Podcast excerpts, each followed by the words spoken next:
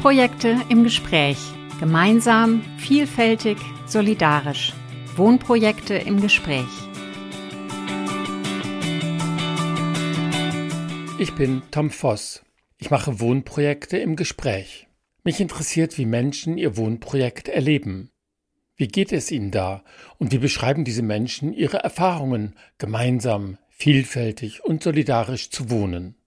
Menschen also, die beim Thema Wohnen ihr persönliches Wohl und das Gemeinwohl im Sinn haben. Langjährige Bewohnerinnen und Bewohner norddeutscher Wohnprojekte bilanzieren ihre Erfahrungen. Hallo und willkommen zu Wohnprojekte im Gespräch. Diesmal im Interview Uwe Naumann, Wohnprojekt Lebendige Nachbarschaft Lena Lüneburg. Dann erzähle ich heute ein bisschen was, wie es bei Lena ja, herzlich zugeht. willkommen. Äh, heute spreche ich mit dir, lieber Uwe Naumann. Wir sind heute in Lüneburg, in Lena, in dem Wohnprojekt. Und äh, erstmal herzlichen Dank, dass du äh, mit mir dich unterhalten willst. Und äh, magst du vielleicht erstmal so sagen, wo wohnst du hier und wie kam es dazu? Also wir leben am Rande von Lüneburg, ähm, sozusagen schon mit direkter Berührung mit Wald und Wiese ähm, in der äh, unmittelbaren Nachbarschaft der psychiatrischen Klinik, die es in Lüneburg gibt, seit ganz langem, seit über 100 Jahren. Die war mal außerhalb der Stadt angesiedelt worden, weil man wollte ja nicht ständig mit diesen schwierigen Menschen konfrontiert sein.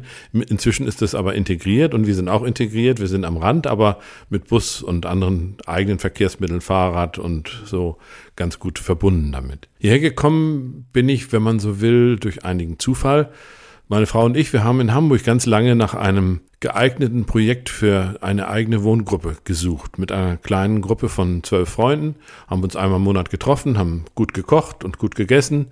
Und das Ganze dauerte sieben oder acht Jahre und am Ende waren wir eigentlich nur noch eine Kochgruppe. Wir fanden keinen Bauplatz oder kein schon vorhandenes Bauprojekt, in das man hätte einsteigen können und unsere Dinge mit den Mitteln, die wir zur Verfügung haben, realisieren können.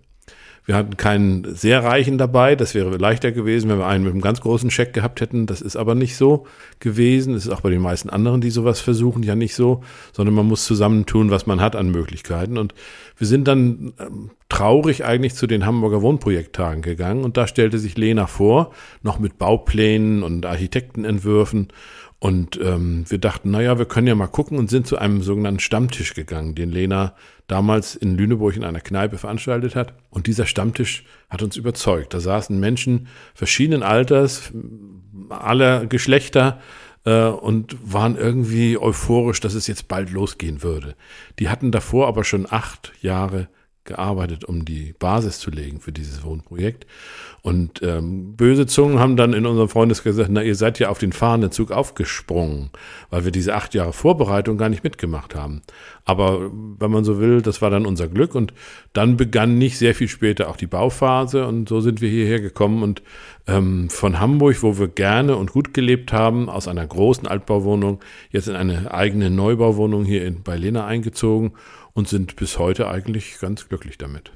Und äh, wenn ich das richtig verstanden habe, ist das seit äh, 2015 so, dass ähm, du und ihr, du hier mit deiner Frau ja. in, in Lena wohnst. Ja, ne? mhm. ja.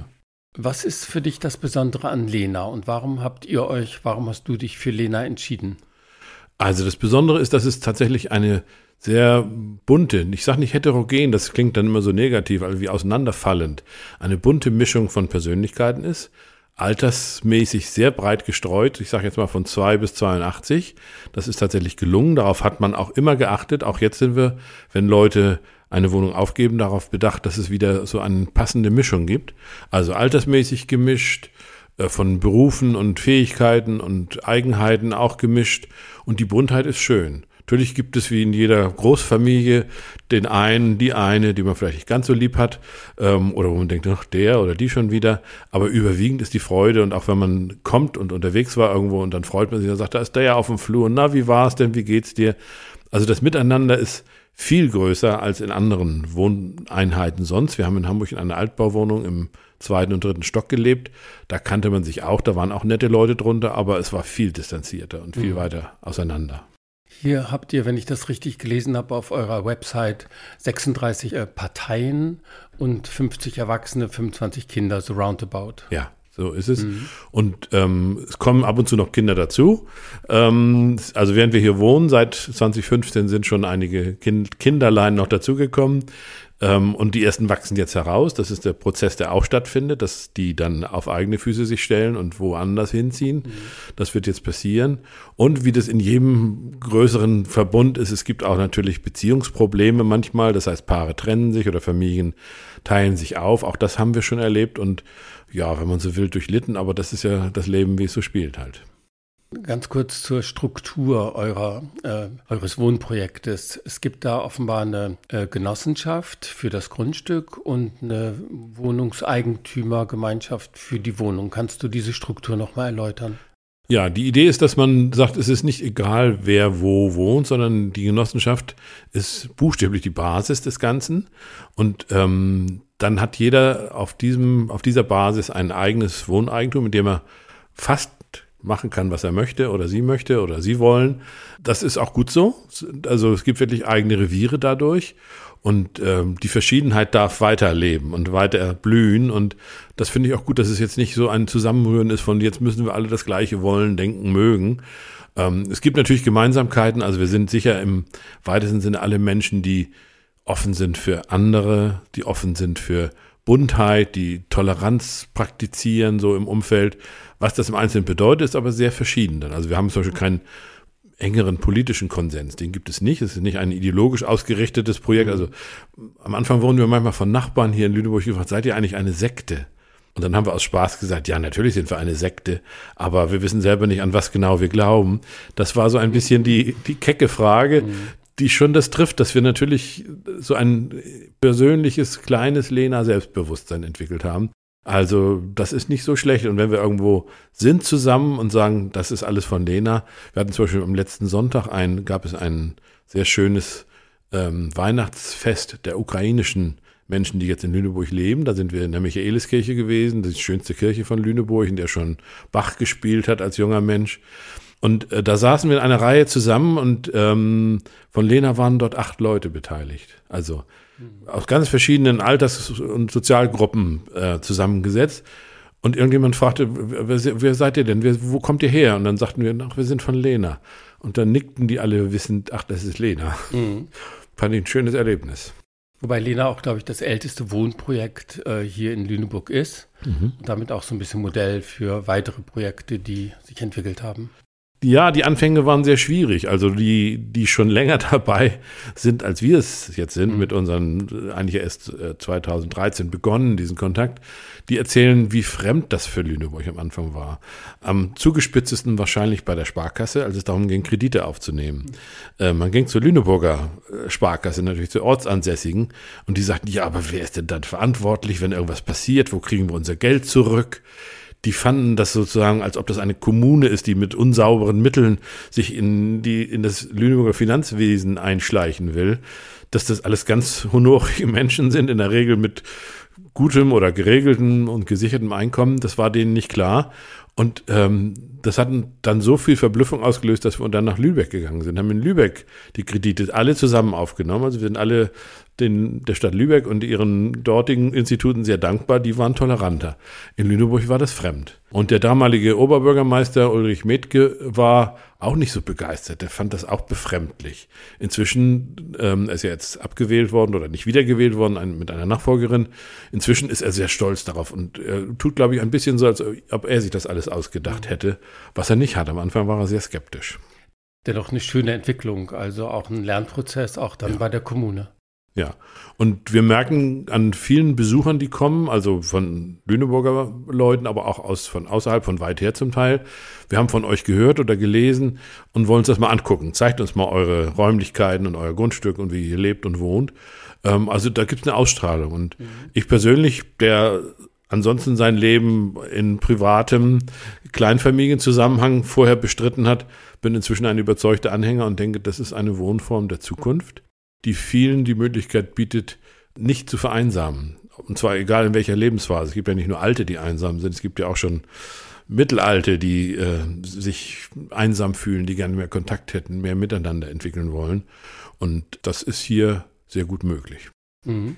Nochmal kurz zurückgesprungen auf das Grundstück. Das ist so ein parkähnliches Grundstück hier mit drei großen Gebäuden und ihr seid auch energiemäßig hier sehr fortschrittlich äh, organisiert und eingerichtet und habt sogar Preise gewonnen für euer Energiekonzept.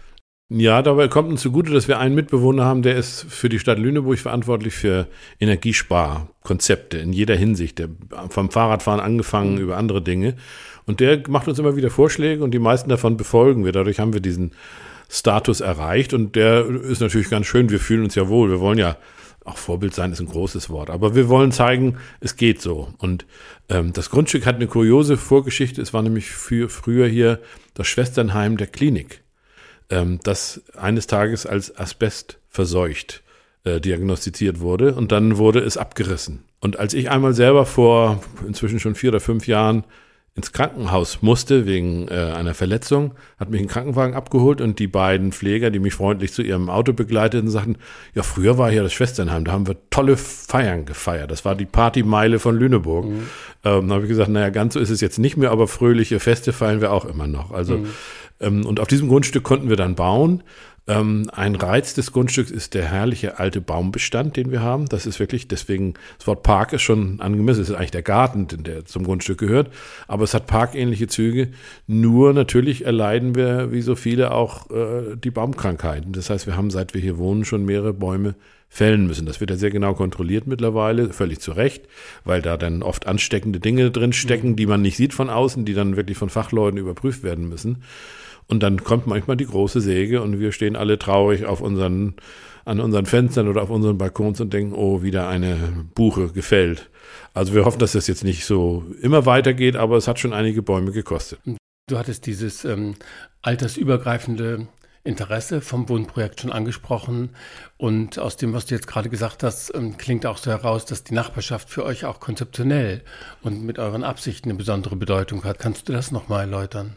Also wir sorgen äh, im weitesten Sinne alle ein bisschen füreinander. Das hat natürlich Grenzen. Also jeder darf in seinem Revier bleiben, jeder darf sich auch zurückziehen, so viel und so lange er möchte. Ich bin zum Beispiel durchaus ein manchmal einzelgängerischer Typ, der seine Ruhe braucht, auch von der Arbeit her. Möchte ich nicht, dass permanent jemand klingen und sagt, kannst du mal, hast du mal, ich brauche Mehl, ich brauche Zucker oder Kinder irgendwas wollen. Aber ähm, das Miteinander ist schon wichtig, wobei wir jetzt, wir sind ja eingezogen, alle, alle noch bei vollen geistigen und körperlichen Kräften. Jetzt nach so vielen Jahren des Miteinanders beginnen jetzt die Alterungsprozesse nach oben hin. Mhm. Und da wird es jetzt mühsam. Wir werden jetzt die ersten Fälle haben von Menschen, die richtig hilfebedürftig sind oder vielleicht sogar pflegebedürftig. Noch ist das nicht der Fall, aber es ist absehbar. Wie wir das dann lösen, das müssen wir sehen. Also wir denken sehr darüber nach, weil wir davon ausgehen, dass es nicht sein kann, dass die Leute einfach in irgendein Pflegeheim dann äh, sozusagen abgesondert werden. Aber es ist natürlich auch nicht so, dass jeder jetzt so viel Zeit und Energie hat, ähm, zu sagen, ich kümmere mich jetzt drei Tage die Woche um und koch für den und sorg für den oder äh, sorg dafür, dass der sauber angezogen ist. Also das können wir nicht. Da müssen dann schon pflegerische Fachkräfte auch herbei. Mhm. Wie wir das lösen, ist nicht sicher. Da sind wir auf dem Wege dahin. Aber das Bewusstsein ist sehr stark entwickelt und ich hoffe, dass wir gute Lösungen dafür finden. Mhm. Dazu gehört auch, dass die Genossenschaft ähm, die Absicht hat, einzelne Wohnungen zu kaufen, die frei werden und dort vielleicht mögliche äh, Pflegekräfte einzuquartieren, also als Mietwohnung zu vergeben. Das ist ein Gedankenmodell, das relativ schnell in die, um in die Wirklichkeit umgesetzt werden dürfte. Das heißt, im Zuge der Alterung von euch äh, Genossen und Wohnungseigentümer, äh, Kollegen, Kolleginnen, überlegt ihr auch für die Genossenschaft selbst Wohnungen äh, zu erwerben, ja. um dann da zum Beispiel Pflegeräume oder sowas einzurichten. Ja, wow. ja. Und das würdet ihr dann gemeinsam finanzieren. Mhm. Ja. Mhm. Das ist nicht einfach, denn wenn wir eine Wohnung, die hier ist, sagen wir mal, eine von unseren kleineren Wohnungen, die dann vielleicht 60 Quadratmeter hat, mhm. wenn wir die mit den entstehenden Kosten und allem, was dazugehört, hochrechnen, dann kommen wir auf eine Miete, die, das ist dann nicht irgendwie eine günstige Sozialmiete, sondern das ist dann schon im oberen dreistelligen Bereich, also eher 800 bis 1000 oder sogar drüber. Das heißt, das ist nicht für jedermann zu leisten oder jede Frau. Mhm. Aber äh, daran basteln wir, dass das möglich wird und ich hoffe, wir bekommen das hin ohne dass Streit und Missgunst mhm. entsteht. Damit verbunden ist ja auch die Frage, hm, wie geht das eigentlich weiter, wenn jemand wegzieht wegen Job oder wegen Familie oder sogar sterben würde oder in ein Pflegeheim muss oder so. Das ist ja alles möglich, Veränderungen im Leben. Man bleibt ja nicht gleich. Ähm, äh, wie, wie geht das dann weiter mit den Wohnungen? An wen gehen die Wohnungen in so einem Fall? Ich frage das auch deshalb, weil ihr seid ja nicht so ein neues Projekt, wo alles im Aufbruch ist, sondern bei euch ist das Projekthafte ja auch schon ein ganzes Stück die Regel und äh, der Alltag geworden. Und insofern stellen sich solche Fragen der Verstetigung ja durchaus für euch. Ja, und es ist auch eine schwierige Frage, weil ganz schnell natürlich irgendwie Unruhe entstehen kann oder ungute Gefühle im Raum stehen. Also grundsätzlich ist es so, dass wir als Gemeinschaft, ähm, Genossenschaft und die Leute, die unmittelbar drumherum sind, Vorkaufsrecht für die Wohnung haben. Also es kann nicht auf dem freien Markt plötzlich irgendeine unserer Wohnungen auftauchen und dann kommt einer, der vielleicht irgendwie ein ganz lockeres Scheckbuch in der Jacke hat und sagt, ich miete mich, ich kaufe mich da jetzt ein oder ich miete mich ein, sondern das wird sehr genau geguckt. Erst dann, wenn es nicht finanzierbar und machbar sein sollte für die Genossenschaft, dann kommen wieder andere ins Spiel. Komplizierter Prozess. Wir sind seit Monaten dabei, das Auffüllen der Gemeinschaft zu diskutieren. Dabei ist natürlich auch wichtig, dass wir ja einen gewissen Proporz haben, was Altersschnitt angeht, was Geschlechter angeht. Ähm, wir wollen nicht, hart gesagt, dass jetzt ganz viele alte Leute zu uns ziehen, die das vielleicht auch toll finden und sagen, oh, da bin ich dann bestimmt gut versorgt, wenn ich da hinziehe.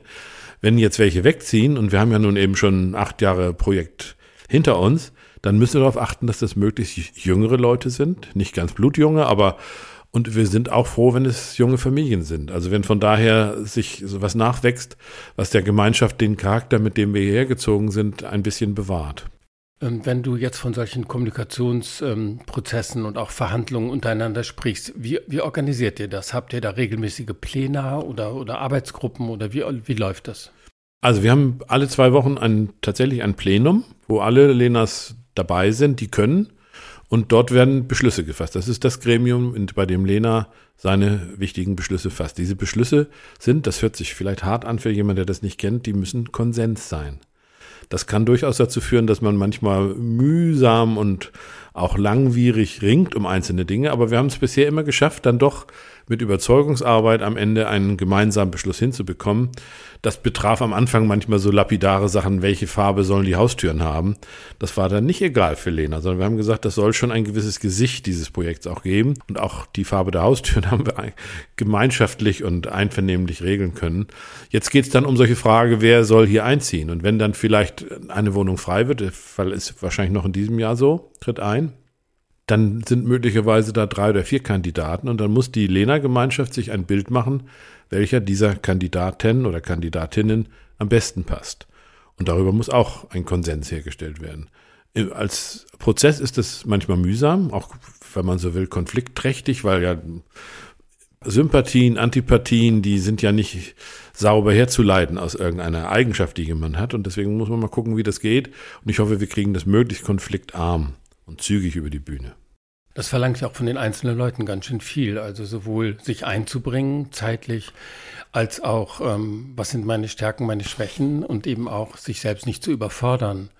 Ähm, also Respekt, dass euch das erstmal so weit gelingt und äh, es auch weitergeht und ihr da auch nach vorne guckt und das Projekt also noch nicht zu Ende gedacht ist, sondern im, in, in einer Weiterentwicklung steht. Und das wird so bleiben auf unabsehbare mhm. Zeit. Ähm, also es gibt natürlich zum Beispiel das Kriterium, was kann jemand beibringen für die Gemeinschaft? Da wir sehr verschieden sind, es gibt einen gewissen Überhang an pädagogischen und sozialen Berufen hier. Äh, Lehrer, Sozialarbeiter, Krankenschwestern und ähnliches. Das ist gut so. Das ist auch, ist einfach so. Es gibt natürlich ein großes Interesse daran, dass auch handwerklich begabte und versierte Menschen hier wohnen, weil es braucht ja nur mal was zusammenbrechen in der Stromleitung oder das IT-Netz, in dem wir uns alle bewegen. Wir haben also gemeinsame äh, Service-Einrichtungen dafür. Da gibt es auch jemanden, der hochspezialisiert sich auskennt. Und dann wird er angerufen und sagt, komm mal her, bei mir klappt irgendwas nicht. Und äh, im, im Verlauf von wenigen Stunden ist er da und kümmert sich und macht das wieder in Ordnung. Ähm, die sind natürlich sehr gesucht und ich hoffe, dass nicht zu viele von diesen unser Projekt verlassen, sonst müssen wir gezielt nach IT-Leuten und Handwerkern suchen. Äh, bisher ist das aber ganz gut aufgegangen. Ich schließe daraus, ihr habt also keinen Hausmeister oder keine Hausmeisterin, sondern macht das selber. Ja, wir haben das mal überlegt, ob wir jemanden beschäftigen. Könnte man ja machen, der müsste auch gar nicht unbedingt hier wohnen, aber es ist halt teuer. Und wir versuchen das so hinzubekommen. Bisher ist es gelungen, mit wenigen äh, kleinen Ausnahmefällen, also Pannen gibt es natürlich. Wir haben mal eine Beleuchtung hier für die äh, Umgebung der Gebäude gemacht, die äh, mit Zeitschaltuhr sein sollte oder mit Bewegungsmelder. Das hat Jahre gedauert, bis es einigermaßen funktioniert. Das sorgt dann immer wieder für Ärger, wenn man im Dunkeln nach Hause kommt oder Besuch kommt von außerhalb, die vielleicht zum ersten Mal da sind und dann die Wohnung, den Menschen, den sie besuchen mhm. wollen, nicht finden. Äh, aber es ist hinzukriegen. Ist eure Kommunikation dann, also findet das auch digital statt, wie ihr euch austauscht oder ist das alles mündliche Absprache und direktes Face-to-Face -face miteinander sprechen? Also das Plenum ist sehr wichtig, das regelmäßige. Da wird ähm, besprochen und da ist, wird sehr darauf geachtet, dass jeder zum Zuge kommt, auch mit abweichenden Meinungen. Also das ist nicht so nach dem Motto, wir ziehen das jetzt durch, ähm, was sicherlich einfacher wäre, wenn es ein paar Häuptlinge geben würde, die immer sagen, komm, jetzt müssen wir aber den Beschluss hinkriegen. Nein, jeder darf auch Bedenken und Einwände oder Nachfragen noch in die Runde werfen. Und dann wird beschlossen, diese Beschlüsse werden alle festgehalten in einem Protokoll und es gibt tatsächlich ein, äh, in einer Dropbox eingeordnet ein Beschlussbuch von Lena, wo sämtliche Beschlüsse seit Anfangszeiten festgehalten sind. Und wenn ein Thema neu auf den Tisch kommt, das passiert ja manchmal, dass man sagt, da müssen wir nochmal drüber reden, das passt so nicht, dann wird ein neuer Beschluss dort eingetragen und der jeweils neueste Beschluss gilt. Also das sind die Pläne und dann gibt es natürlich viele, sehr viele informelle Treffen, sei es aus persönlichen Gründen, aber es gibt auch eine Menge, nenne ich es mal im weitesten Sinne, Arbeitsgruppen oder kleinere Einheiten, in denen man sich trifft. Also es gab zu Anfang einen Paar, das sehr sangesfreudig ist und die haben gesagt, wir machen, solange wir noch nicht alle hier wohnen, eine singende Baustelle daraus. Und dann hat man einen Chorleiter engagiert, der herkam und äh, alle Lenas, die singen können oder meinten singen zu können, äh, versucht hat, zu einem Chor zusammenzufassen das war dann immer so ein Drei-Tage-Workshop und am Ende gab es ein lustiges Konzert. Ähm, das hat uns viel Spaß gemacht. Und wir sind ja längst keine Baustelle mehr, aber wenn die zusammentreten, diese äh, Leute, da sind auch ein paar aus der Nachbarschaft inzwischen dazugekommen. Also wir sind ja nicht so eng, dass wir sagen, hier ist der Jägerzaun, darüber darf keiner steigen, sondern wenn wir nette Leute in der Nachbarschaft haben, können die mitmachen. Mhm. Und dann gab es so ein Konzert der singenden Baustelle bis heute. Mhm. Oder andere Gruppe. Es gibt äh, morgens früh an zwei Tagen Yoga und Tai Chi Gruppen. Das sind äh, die, die das mögen. Und da gibt es dann jeweils auch von Lena her Leute, die sich damit auskennen und die das ein bisschen unterrichten oder anleiten. Es gibt eine Improvisationstheatergruppe, die sich alle zwei Wochen trifft. Das ist ohne den Anspruch, dass wir jetzt eine große Aufführung machen. Es ist eher so Bewegung, Spaß miteinander. Und so gibt es alle möglichen Dinge. Wir machen Gemeinschaftsraumveranstaltungen, wo man sich trifft. Äh, verschiedene Art. Das sind Lesungen, das sind manchmal kleine Workshops, das sind auch Konzerte. Da laden wir ein, wen wir haben wollen oder wo zufällig jemand sagt, ich kenne da jemand Interessantes. Ähm, das sind manchmal sogar prominente Leute, die wir heranholen können, weil es einige kulturaktive Menschen hier bei Lena gibt. Also wir hatten Hannelore Hoger da, die Schauspielerin. Wir haben ähm, Lutz van Dijk hier gehabt, ein äh, Mann, der in Kapstadt ein Kinderheim aufgezogen hat und Bücher darüber schreibt. Mhm. Und ähm, so haben wir verschiedene äh, Leute hergeholt und eingeladen und machen das auch weiterhin. Mhm. Also, dass ihr das Soziale nicht nur auf das funktionale Zusammenwohnen beschränkt, also wer macht was und wie teilen wir die Arbeit ein, sondern auch schöne Sachen, auch weiterführende Sachen, euch auch mit dritten Themen beschäftigt, ja. ohne dass es unmittelbar zum Zusammenwohnen äh, notwendig wäre. Mhm. Also was notwendig ist und was auch passiert, ist intensive Gartenarbeit. Mhm. Also ich persönlich bin zum Beispiel ein Nicht-Gartenarbeiter, ich bekenne das hier ganz offen, äh, oder wenig Gartenarbeiter, mhm. sagen wir mal so. Ich koche dann eher für die Gartengruppe, aber mindestens zweimal im Jahr, auch, teilweise auch öfter, finden dann die sogenannten Gartentage statt. Das sind dann in der Regel Samstage und da wird von morgens 10 Uhr ab, wird hier mit 20, 30, 40 Leuten das, was getan werden muss, getan. Mhm. Das ist Laubhaken oder äh, Gießen oder Nachpflanzen oder was auch immer. Und dann, wenn die wichtigste Arbeit getan ist, dann steht in, im Gemeinschaftsraum ein Buffet. Da haben dann ein paar Leute gekocht. Dazu gehöre ich dann. Ich bin eher sozusagen die Koch als die Gartengruppe. Und ähm, das ist dann zum Beispiel immer sehr lustig. Natürlich ein hochkommunikativer Ort, weil mhm. da redet man dann auch mal mit welchem, dem man sonst vielleicht nicht so viel im mhm. Alltag zu tun hat. So. Also ja. das passiert. Schön, und ähm, bei, wenn du das so erzählst, ähm, hier in unmittelbarer Nähe, ich bin ja heute wieder hierher gekommen, ist eine Justizvollzugsanstalt und auch eine psychiatrische Klinik. Nehmen die teil an solchen Veranstaltungen oder wie, wie, ähm, wie existiert ihr miteinander, nebeneinander? Wie geht das? Also das ist ein gutes Nebeneinander, würde ich sagen, mit ähm, kleinen Durchlässen. Also die äh, Justizvollzugsanstalt ist so, wir haben die eingeladen, bewusst zu sich vorzustellen Wir bringen denen in der Adventszeit einen großen Vorrat an Keksen und Süßigkeiten, den die dann untereinander verteilen. Wir waren auch dort schon mal eingeladen und sozusagen Haus der offenen Tür. Also das funktioniert. Mit der Klinik ist es ähnlich. Wir haben den ähm, sehr schönen Gemeinschaftsraum, den die Klinik hat, schon verschiedentlich benutzt für größere Veranstaltungen. Und ähm, es gab am Anfang sogar Menschen so eher von außen, nicht aus unserer eigenen Gruppe, die sagten, na, ist das nicht schwierig zwischen, ich sag's jetzt mal im, im Jargon, zwischen der Klapse und den Knackis irgendwo sich anzusiedeln. Ich kann nur sagen, es ist überhaupt nicht schwierig. Es gab eigentlich nie irgendeinen ernsthaften Konflikt, weder mit der einen noch mit der anderen Seite. Auch keine Übergriffe oder ähnliches. Ähm, und ich denke deswegen, das ist gut. Und auch alle, die hier bei Lena wohnen, lernen, das mit der gehörigen Toleranz zu sehen, dass es hier nicht nur idyllische Kleinfamilien gibt, sondern eben auch andere Institutionen mhm. sich ausgebreitet haben. Mhm. Kauft ihr auch zusammen ein oder kocht ihr zusammen oder teilt ihr euch die Autos? Also wie weit geht dieses gemeinsame Leben, dieses Zusammenleben? Wo findet das eine Grenze? Diese Grenze ist nicht fest für alle Zeiten, sondern die verändert sich ständig. Im Prinzip kann jeder bei Lena ein eigenes Auto haben. Ich weiß nicht genau, wie viel wir zurzeit noch haben, vielleicht zwölf oder so etwa. Es gibt Carsharing, ein Auto, das direkt bei uns steht und was nur wir sozusagen benutzen ähm, von der städtischen Carsharing-Organisation. Äh, bei Fahrern ist es ähnlich. Jeder hat sein eigenes Fahrrad, wie es heute so ist. Manche haben mehrere Fahrräder. Ähm, das Problem ist eher, die unterzubringen irgendwo in Kellern, aber bisher ist es gelungen. Und da gibt es auch ein gemeinsames Lastenrad. Es gibt ja inzwischen hochentwickelte Fahrradmodelle, ähm, wo dann vorne die Kinder im Korb sitzen oder der Einkauf hinten im Korb ist oder so. Ähm, da sind wir dabei und versuchen das auch so zu leben. Ähm, was Einkaufen angeht, das macht im Prinzip jeder für sich. Aber wir haben eine Food Coop, wie wir das nennen. Das ist ein, ja, es ist ein Kellerraum, in dem wir über ähm, gute Beziehungen Waren einlagern, die man dann mit, ähm, wenn man einen entsprechenden Zugangsschlüssel hat, also man muss Mitglied einer Arbeitsgruppe werden, die das verwaltet, und da kann man rein und da findet man alles Nötige, wenn man nach Hause kommt und der Kühlschrank und der Vorratsschrank ist komplett leer vom äh, Reis und Nudeln angefangen über Soßen und Gemüse und ähm, Würstchen aus dem Glas bis hin zu Bier, Wein, also Getränke, Limos für die Kinder. Es ist dort alles da. Diese Food Coop erzeugt bei allen Besuchern immer großen Neid. Die sagen, das ist ja toll, ihr habt ja euren eigenen Laden hier.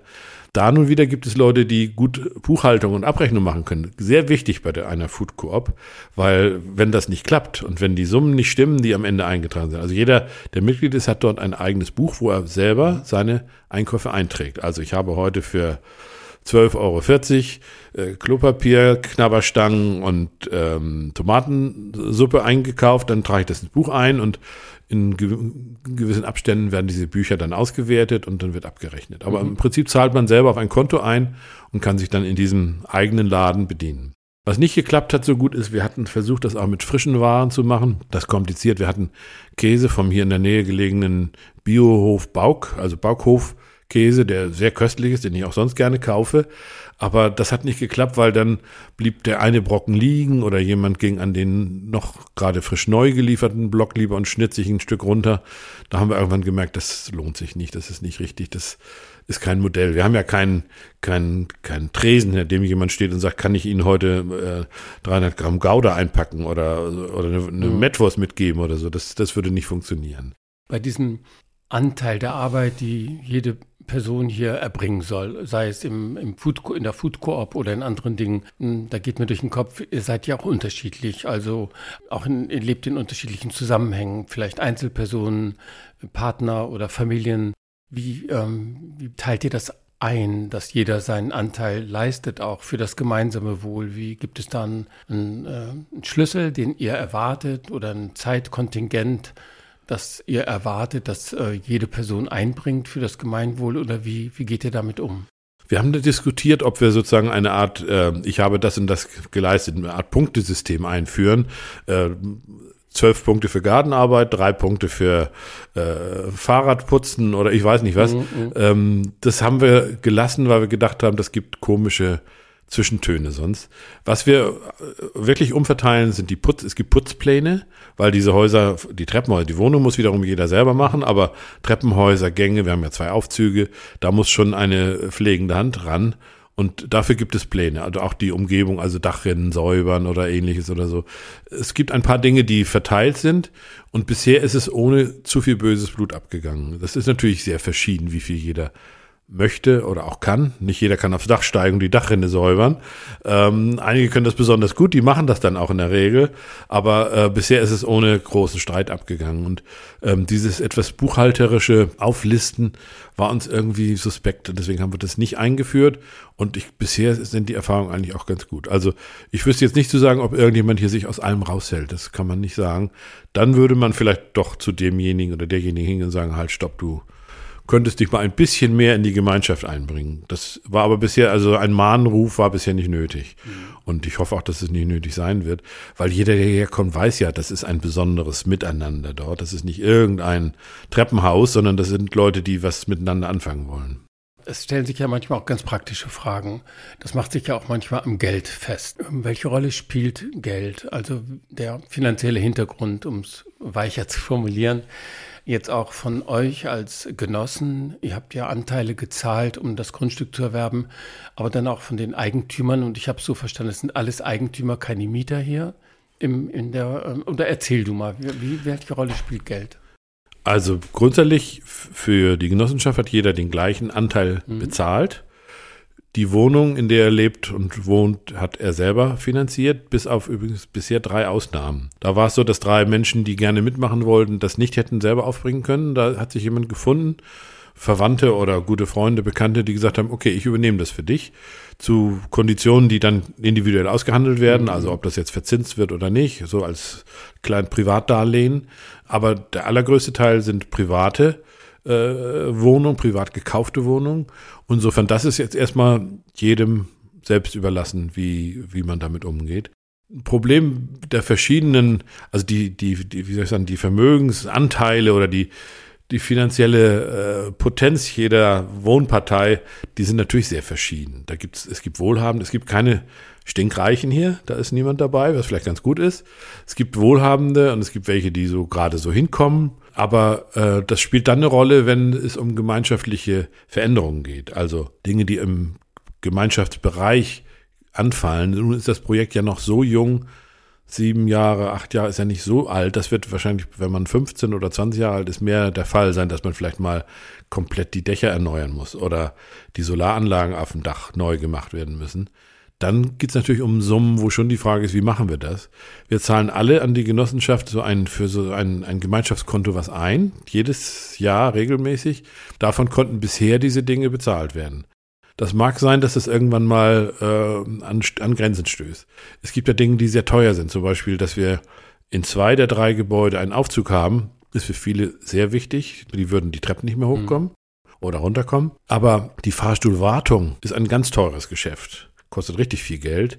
Und wenn mal ein Fahrstuhl jetzt kaputt gehen sollte und wir müssten das neu machen, dann wird es auch ein Problem sein. Also das sind dann Summen, die ganz schnell fünfstellig sind und die überschreiten dann möglicherweise dieses Angesparte. Bisher sind wir ausgekommen damit, aber es gibt natürlich immer so Wunschfantasien, was bei Lena auch noch sein könnte. Wir haben jetzt im Moment gerade eine Debatte, ob wir uns einen äh, Lehmbackofen im Garten gönnen sollen, wo man Pizza machen kann oder Brot und Kuchen mhm. backen kann. Viele verdrehen verzückt die Augen, wenn sie das hören. Wir wollen einen Lehmbackofen. Das ist jetzt in der Debatte, kostet aber je nach Modell 4, 5, 6.000 Euro, wenn man das macht. Äh, also das muss man dann gucken, haben wir das noch auf unserem Gemeinschaftskonto.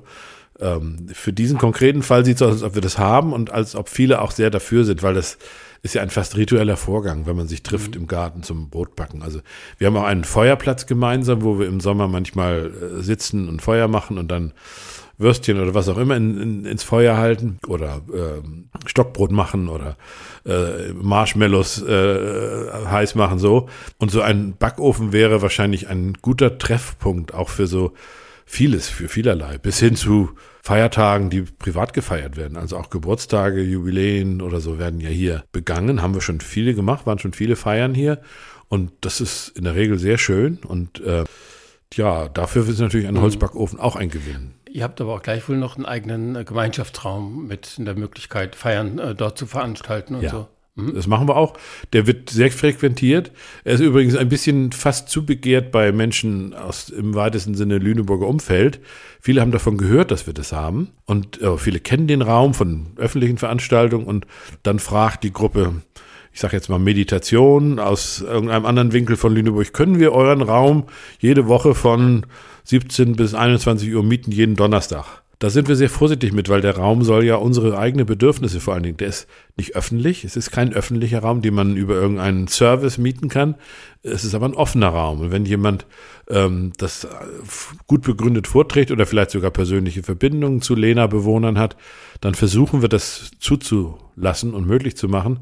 Aber es soll jetzt auch nicht so sein, dass sozusagen im Drei-Stunden-Rhythmus dort Gruppen sich versammeln, denn ähm, der Raum wird natürlich auch fernutzt, benutzt und fernutzt und er kostet Energie und so. Also das ist nicht so ganz einfach, das zu handhaben, aber wir kriegen es bisher hin. Ich gehe noch mal kurz zurück zu der Zeit, als ihr euch entschieden habt, hier einzuziehen. War dir, war euch das so klar, was auch für Erwartungen da bestehen? Also wie, wie habt ihr am Anfang so Erwartungshorizonte abgesteckt? Klar, das Finanzielle kann man besprechen, da ist es relativ einfach, aber bei der Nähe des Zusammenwohnens, bei der Intensität der gegenseitigen Hilfe und so. Wie habt ihr das am Anfang be besprochen, vereinbart? Also es gibt für alle, die neu dazugekommen sind, ich spreche jetzt in der Vergangenheit, so wie wir das mhm. erlebt haben, gibt es eine sogenannte Einbindungsgruppe bei Lena. Da wird von freiwillig sich dazu bereit findenden Menschen, werden Kandidaten für äh, dazukommen wollen, gecheckt und umgekehrt, beide Richtungen. Also die Kandidaten werden angeguckt, passen die zu uns? Und die Kandidaten können gucken, will ich da wirklich hin und was wollen die von mir und was muss ich dann? Ähm, diese Einbindungsgruppe hat in unserem Fall sehr gut funktioniert. Wir fühlten uns ganz schnell freundschaftlich umgeben, freundschaftlich aufgefangen. Daran hat sich eigentlich bis heute nichts geändert. Also ähm, wir haben ja wenig oder vielleicht gar keine aggressiven Menschen hier, die irgendwie unangenehm auf einen zustürmen und gleich was Großes, Schwieriges von einem wollen, sondern es gibt ganz viel kleine Hilfestellungen im Alltag. Natürlich also bis hin jetzt in Corona-Zeiten, die waren ja nun schwierig genug für nicht nur für Lena, sondern für alle, dass jemand sagt, ich habe jetzt Corona und muss sieben Tage zu Hause bleiben, kann mir jemand folgenden Einkauf mitbringen und vor die Tür stellen. Das hat gut funktioniert. Also die Lena-Unterstützung in Corona Krisenzeiten war bisher sehr gut und wird es hoffentlich auch dann für den Rest dieser Pandemie äh, bleiben. Also das funktioniert ganz gut, aber es ist nicht so, dass wir jetzt aggressiv belauert werden, könnt ihr, wollt ihr, kannst du bitte oder du sollst jetzt aber. Also das du sollst ist selten bei Lena, sondern mhm. kannst du bitte. Wenn wir diesen etwas bilanzierenden Blick nochmal vertiefen, ähm, welche deiner wichtigsten Erwartungen haben sich erfüllt in Lena?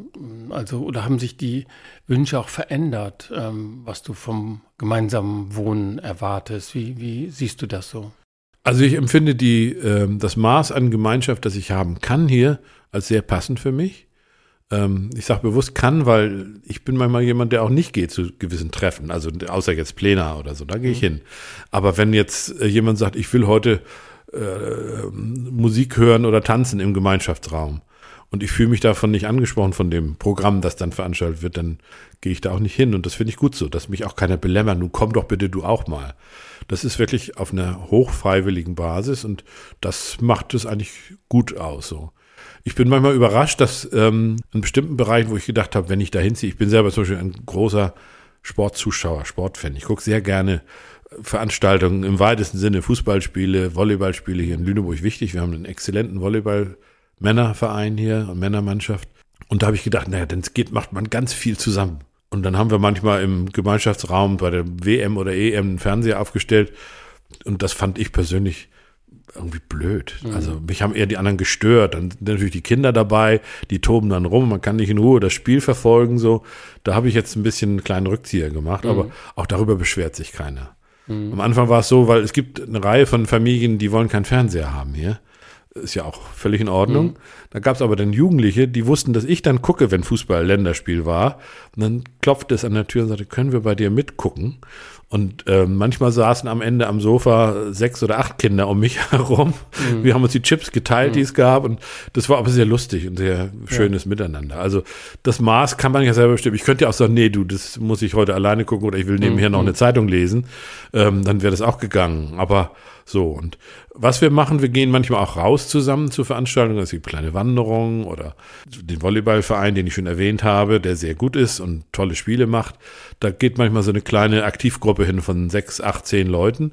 Und dann gehen wir da zusammen mhm. hin und haben viel Spaß dabei und kommen zusammen wieder zurück und erzählen den anderen, was sie versäumt haben. Ja. Ähm, du sprachst gerade Jugendliche an. Wo finden sich Jugendliche oder auch Kinder bei euch wieder in der, äh, im Wohnprojekt? Ähm, sind die auch bei dem Plenar dabei? Dürfen die zum Beispiel beim Konsensprinzip äh, mit diskutieren oder sogar mit abstimmen? Wie habt ihr das organisiert? Also die Kinder haben eine eigene Gruppe, wo sie sich treffen mit Anleitung oder mhm. Assistenz von ein, zwei Erwachsenen, die sozusagen dann ihre Dinge einbringen können. Bei den Plänen sind sie nicht dabei. Das würde, glaube ich, entweder würde sie, oder wahrscheinlich würde sie erstens langweilen und zweitens ist das ja auch keine eins zu eins Stimme gegenüber den anderen. Wenn es wirklich um finanzielle Entscheidungen geht oder personelle Entscheidungen, mhm. wer darf hier oder soll hier, das können, oder juristische Fragen, Formulierungen, das können Kinder und Jugendliche nicht mitmachen in mhm. gleicher Weise. Sie finden sich, das klingt vielleicht nach fast albern, sie finden sich ganz viel im Garten. Also in unserem Privatpark hier. Ähm, ich wohne ja im ersten Stock und habe einen Schaukelstuhl dort, sitze ganz oft dort im Sommer und gucke und es ist ein so reges Kindertreiben, auch mit Kindern und Jugendlichen von mhm. außerhalb natürlich. Da ist richtig Halligalli dann und da wird dann im warmen Sommer wird dann ein Bassin aufgestellt und dann passieren ganz viele schöne gemeinsame Dinge. Also da mhm. sind die Kinder und Jugendlichen sehr willkommen. Und es gibt natürlich ein paar Dinge, die wir auch in den Räumen haben. Es gibt zum Beispiel eine Tischtennisplatte, es gibt einen Tischkicker, also ähm, die, es gibt ein Klavier im Gemeinschaftsraum, ein, zwei Jugendliche lernen dort Klavier. Das funktioniert eigentlich ganz gut. Die haben ihre Plätze und ihre Ruhezone, in denen sie sich bewegen können. Äh, gibt es auch eine Küche eigentlich in dieser Gemeinschaftsräumlichkeit? Da gibt es eine komplette Küche. Okay. Der Witz ist, dass wir äh, alle Küchen, die privat gekauft wurden beim Einzug, bei einem Küchenhersteller aus dem hm. Nachbarort bestellt haben. Da hat er gesagt, wir tun euch was Gutes. Wir geben euch eine Küche für die Gemeinschaftseinrichtung zu einem super, super Sonderpreis. Und das haben die dann gemacht. Und die, als das fertig war, sagten ganz viele Lehners, oh, und ich ziehe ja um aus meinem vielleicht großen ein- oder zwei Familienhaus in eine etwas kleinere Wohnung. Ich habe so viel Tassen, Teller, Besteck übrig, ich habe Töpfe und die Schränke waren innerhalb von wenigen Tagen komplett gefüllt und wir müssen eigentlich nichts kaufen für diese mhm. Kücheneinrichtung, mhm. was ja wichtig ist. Teller, Tassen, Gläser müssen ja da sein und ja. Bestecke auch. Aber das funktioniert sehr gut. Schön. Also das ist irgendwie ein gutes, auch da ist ein gutes Miteinander. Mhm. Und zwar, und es gibt gute Geister, das ist natürlich auch nicht gleich verteilt, die für die ähm, Reinigung dieser Sachen sofort nach jeder Feier zur Verfügung stehen. Also es gibt immer ein paar, die da hingehen und sagen, ich mache heute das mit der mit den Tellern und den Tassen. Und die stehen dann auch nicht alleine, da kommen dann sofort zwei, drei andere dazu. Und das funktioniert sehr gut. Also mhm. das ist, das läuft. Uwe, du als ähm, jetzt doch schon langjähriges Mitglied dieser lebendigen Nachbarschaft in Lüneburg, äh, Lena, wenn du ähm, so nochmal bilanzierst, ähm, diese acht Jahre, die du jetzt hier verbringst, was würdest du eventuell anders machen? Oder wenn du das äh, so vor deinem inneren Auge nochmal Revue passieren lässt, was würdest du gegebenenfalls verändern? Also wir haben einen für die Geschichte von Lena schwierigen Punkt gehabt, als das war der einzige Fall, wo jemand ausgezogen ist. Eine Mitbewohnerin, die nach, glaube drei Jahren etwa merkte, sie will doch wieder in Hamburg in der Nähe ihrer mhm. Kinder und Enkel sein. Die zog dann aus und dann war die Frage, wie besetzen wir diese Wohnung neu? Und da haben wir nicht lang genug und gründlich genug vorbereitet, wie wir das machen. Und da gab es ganz viel Misstöne untereinander und Unterstellungen, was jemand für Interessen durchsetzen will. Das ist dann so ein ganz konkret, jemand Neutrales von außerhalb kandidiert für diese frei werdende Wohnung und vielleicht ähm, eine Lebensgefährtin oder Lebensgefährte mhm. von jemand, der schon hier wohnt, sagt, ich will in die Nähe. Wie tariert man das aus? Das war schwierig, das haben wir uns nicht vorher überlegt. Vielleicht ist es auch zu viel verlangt, dass man das vorher durchdenkt. Ähm, es gab aber böses Blut und das mhm. ist im Teil noch bis heute da. Also das finde ich ist ein mhm. nicht richtig bedachtes Element gewesen. Ja, da hätte vielleicht ein vereinbartes Verfahren auch geholfen. Und das Verfahren haben wir jetzt erarbeitet, mhm. beschlossen. Mhm. Und wir hoffen, wenn jetzt in diesem Jahr vermutlich der eine Mitbewohner auszieht, dass wir das dann anwenden und hoffentlich konfliktärmer hinbekommen. Mhm. mhm. Ganz ohne ist das nie, weil es ist ja so, wenn jetzt, bleib mal bei drei, jetzt drei Menschen kandidieren für, ich würde gern diese Wohnung übernehmen, kaufen oder mieten, dann wirst du immer Leute haben, die A, B oder C wollen und andere, die jemand anders. Es ist ja menschlich, das ist ja völlig in Ordnung. Da gibt es auch keine objektiven Kriterien. Also wir gehen ja weder nach Schönheit noch nach Reichtum, sondern das muss menschlich ja. passen. Ja. Bis es menschlich passt, ist nicht so leicht auszumachen. Mhm. So. Aber das ist ein, ein komplizierter Punkt. Mhm. Uwe, jetzt vielleicht auch so zum Abschluss. Ähm, nehmen wir an, du hättest drei Wünsche frei für dein Traumwohnprojekt. Was würdest du dir wünschen? Ich habe ein Kinderbuch, das ich sehr geliebt habe. Ich glaube, es ist von Janosch. Das heißt, Schnuddelbuddel baut ein Haus. Kennen wahrscheinlich manche der Hörer. Schnuddelbuddel baut ein Haus. Geht so, dass Schnuddelbuddel seine ganzen Bedürfnisse zusammennimmt und am Ende hat er ein hochwackeliges, hochaufragendes Gebäude mit mindestens acht Zimmern, darunter ein Eisenbahnspielzimmer äh, und so weiter. Man kann natürlich äh, fantasieren, äh, was man möchte. Und auch ich hätte gerne übrigens ein Eisenbahnspielzimmer, habe ich aber nicht bei Lena. Ich habe nämlich bei meinem Bruder auf dem Dachboden eine komplette Eisenbahnanlage mit zwölf Zügen. Die würde ich gerne mit meinen Enkelkindern aufbauen und tagelang mit denen damit spielen. Hat hier keinen Platz. Unsere Wohnung ist ja nicht klein. Wir haben 105 Quadratmeter für zwei erwachsene Personen. Das ist ja nicht wenig.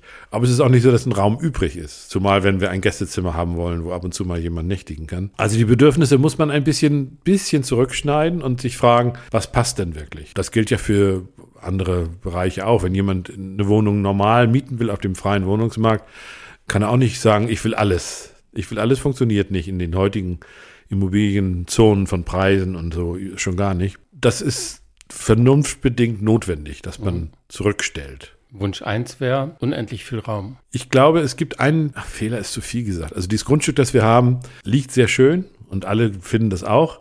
Es liegt für mich einen kleinen Tick zu weit vom Bahnhof.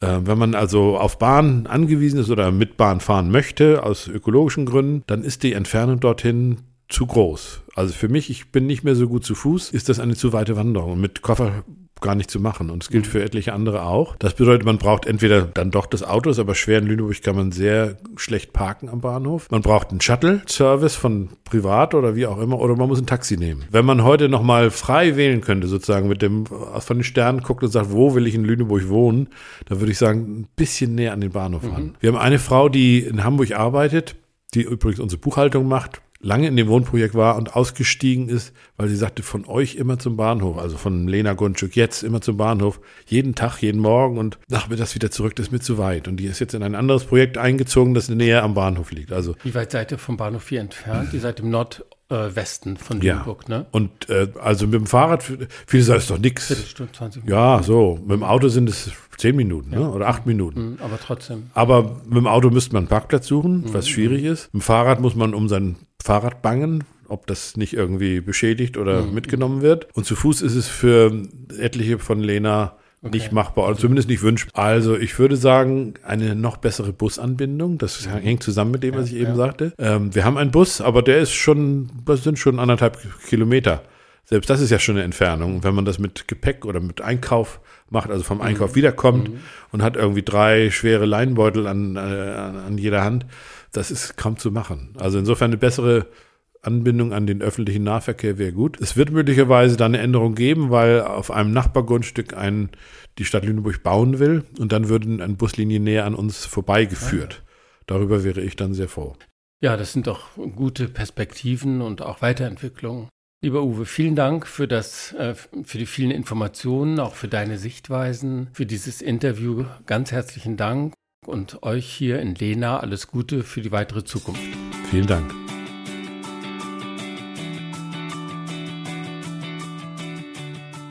Das war Wohnprojekte im Gespräch mit Tom Voss. Fragen, Anregungen und Kommentare zu dieser Sendung sind willkommen. Bitte schreibt per Mail an tom.wohnprojekte.posteo.de. Wer die nächste Sendung von Wohnprojekte im Gespräch nicht verpassen will, schreibt mir bitte ebenfalls eine Mail. Ich teile euch dann gern den nächsten Sendetermin mit.